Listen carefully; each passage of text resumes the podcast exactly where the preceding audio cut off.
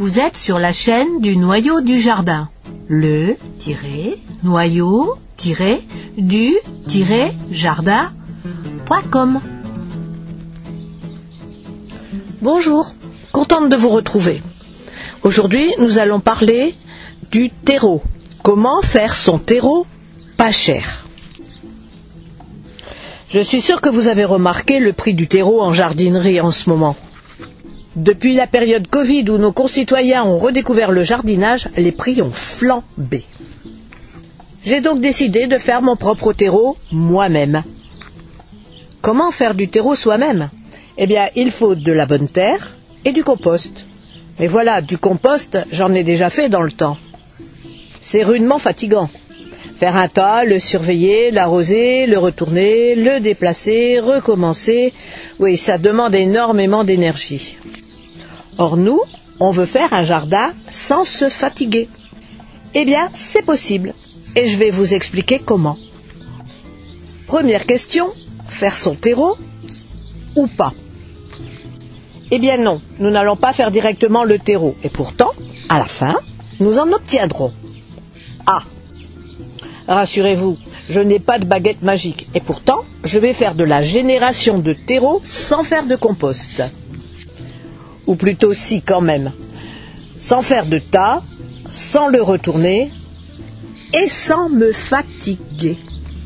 Commençons par une lasagne. C'est certain, vous en avez déjà entendu parler, pour peu que vous ayez parcouru un peu ce blog. Il y a des tas de façons de faire une lasagne. La façon la plus simple, c'est celle que j'ai découverte avec Damien Decars. En fait, cette méthode a été inventée par Patricia Lanza. Sur sa chaîne, Damien nous montre qu'il pose des bottes de paille en carré, pas en rectangle. On peut finalement les disposer suivant la forme qu'on veut. Moi, j'ai fait un rectangle.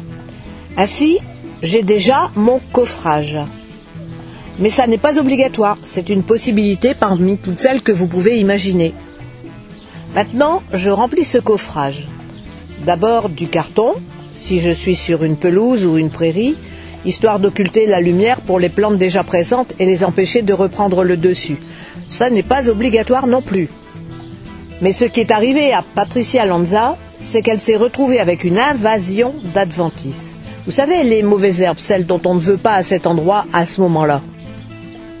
De ce fait, elle a cherché une solution et, par hasard, elle a remarqué que, sous une pile de papier entassée dans un coin de son jardin, directement sur le sol, Lorsqu'elle l'a ramassée pour la jeter, il n'y avait plus d'adventice, et qu'en revanche, les vers de terre s'étaient entassés, bien tranquilles à l'abri des prédateurs et de la sécheresse.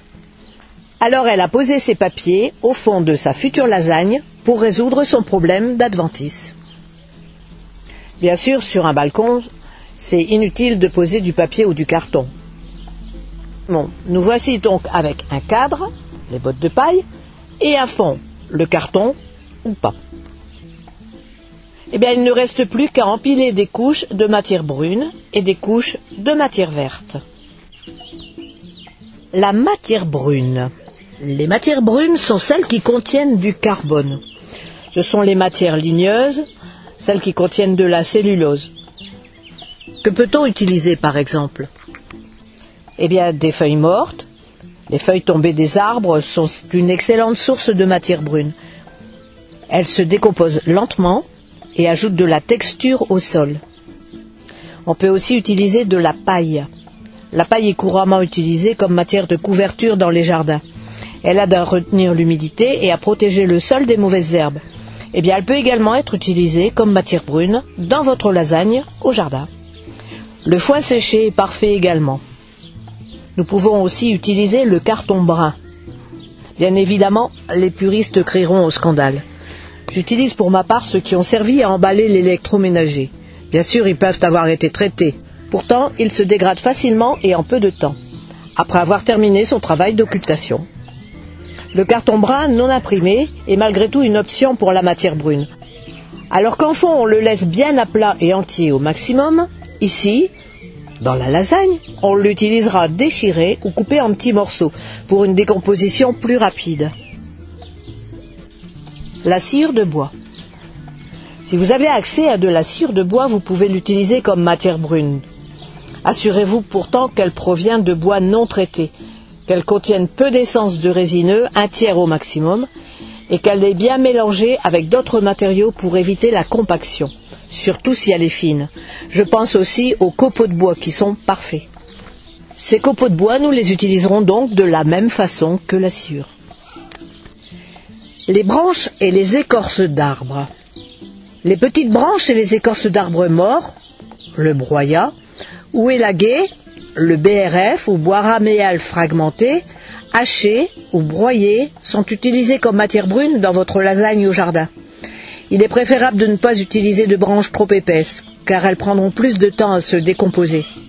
Toutefois, en fond de lasagne, elles constitueront une réserve d'eau, un peu comme une éponge. Mais trop n'en faut. Le bois qui a commencé à se décomposer est parfait en fond de lasagne. Pourtant, les bactéries n'aimeront pas beaucoup être enterrées, mais bon. Passons aux matières vertes. Ces couches peuvent inclure des déchets de jardin, comme les fans de légumes, les mauvaises herbes non en graines ou les résidus de plantes vertes coupées. Pourquoi je dis non en graines? C'est pour éviter de faire une trop grosse réserve de graines d'adventice. On peut ajouter les déchets de cuisine, riches en azote, tels que les restes de fruits et des légumes non cuits, les tontes de gazon, les feuilles vertes ou de résidus de jardinage.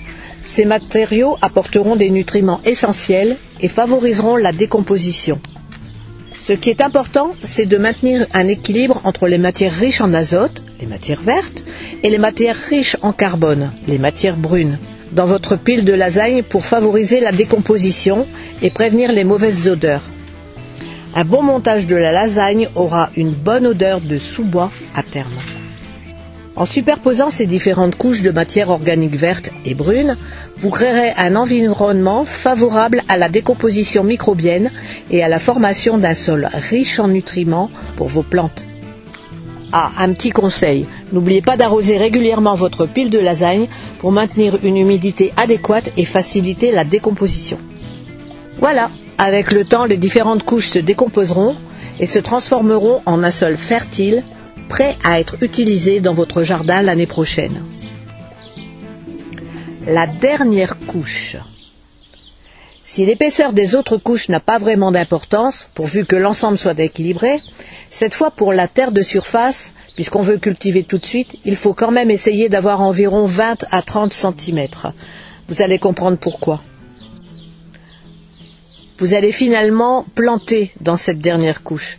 Il faut que la plante ait la place pour s'installer à l'aise. Pour avoir cette terre de dernière couche, une astuce peut consister, si on a du courage et de la force, à décaisser légèrement la zone sur laquelle on va implanter la lasagne et de garder cette terre avec l'herbe, les racines, etc. pour la déposer en dernier sur le dessus. Ou bien, si on veut conserver cette couche sous la lasagne, on peut creuser les allées autour.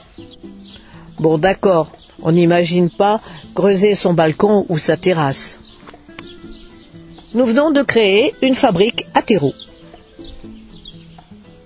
La partie la plus difficile aura été d'amener la matière jusqu'à l'emplacement du coffrage. Mais en supplément, nous aurons pu réaliser notre première culture. Tout au long de cette culture, vous pouvez apporter en surface les déchets de cuisine végétaux, les déchets animaux ne sont pas interdits, mais ils appellent les nuisibles comme les rats et ils sentent mauvais en se dégradant. Donc vous aurez apporté ces matériaux de cuisine végétaux en surface. C'est ce qu'on appelle du compostage de surface, comme son nom l'indique, à la surface. Un autre avantage à la lasagne par rapport au tas, pour faire du compost, c'est que les racines produites par les cultures participeront à l'élaboration du terreau. Ah bon? Mais comment est-ce possible?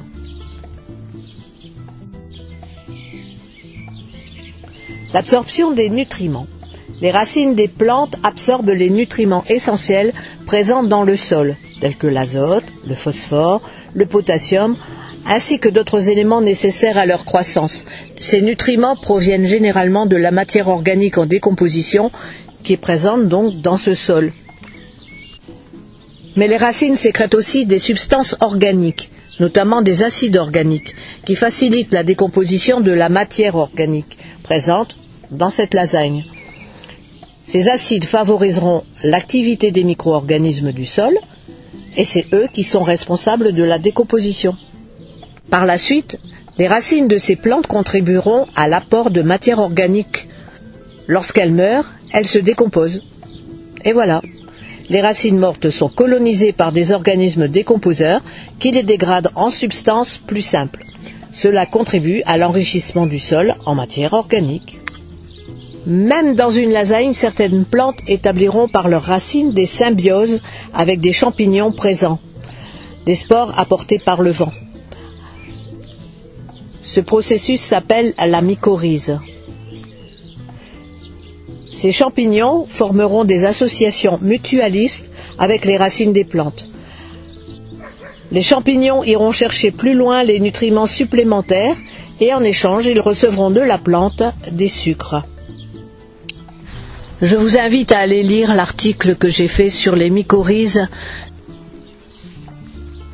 Vous avez compris, les mycorhizes participent à l'amélioration de la structure du sol et à l'apport de matière organique. C'est ainsi qu'en combinant ces processus, les racines des plantes contribuent activement à l'élaboration de l'humus et du terreau, qui sont des éléments importants pour la fertilité et la santé de votre sol. L'humus, qu'est-ce que c'est?